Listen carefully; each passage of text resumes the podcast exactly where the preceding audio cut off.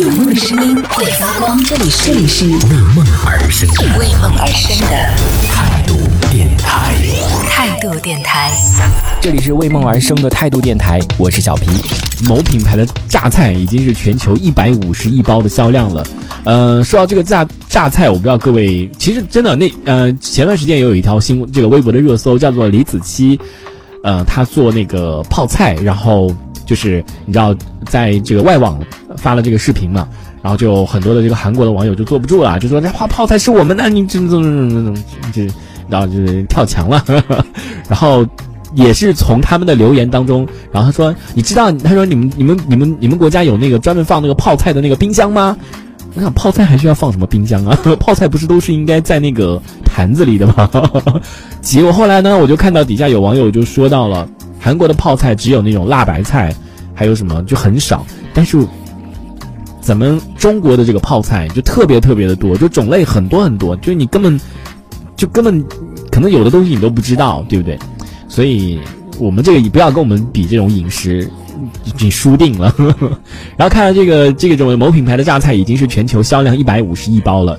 这个榨菜其实也吃的不算是特别多啊，但是呃早餐的时候会吃的比较多。我记得印象印象当中小的时候有一次呢，就吃这个品牌的榨菜，然后呢，那个那个时候可能家里条件不是特别好，所以就。晚就晚上吃那当那把那个榨菜当那个零食吃，然后结果晚上就好渴好渴好渴，就想起来喝水，但是我又怕我爸妈骂我，那时候还跟爸妈睡在一起的那种的，就又怕我爸妈骂我，然后还不敢起来，偷偷的起来，然后在那边喝水。就想想看，现在都已经那么那么长的时间了，都已经过了那么长时间了，一百五十一包哎，这是一种什么样的概念呢？能绕地球一圈吗？对，现在是很久很久没有吃到榨菜了。嗯，但是泡菜的话还是比较经常吃的，吃得到的。嗯，我们这边浙江的话，泡菜就是，嗯，好像没有这种特别的泡菜。但是在江苏那边，就江浙一带嘛，江苏那边他们也是有专门的一种泡菜的类型，跟其他的有点不一样。那边应该要叫做酱菜，大家可以去搜一下。我记得那个时候去扬州旅游的时候，然后他们那边就会有那种酱菜，比如说什么那种黄瓜，还有什么也是有这种类似于。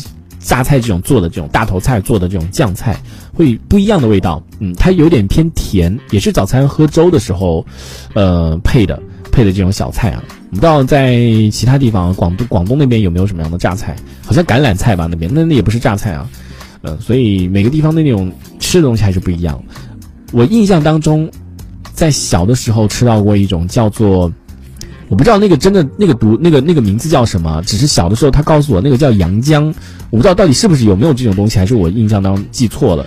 反正就是一种类似，它不是生姜啊，它就是我也不知道那是一种什么样的姜，反正就叫洋姜，就是姜也是生姜的姜。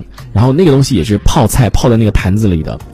然后有那个时候在他家玩躲猫猫，你知道吗？就是捉迷藏捉迷藏，然后在那个然后就偷他家那个里面那个那个泡菜，你知道他们家是四川的嘛，然后做的真的好好吃啊，我们就。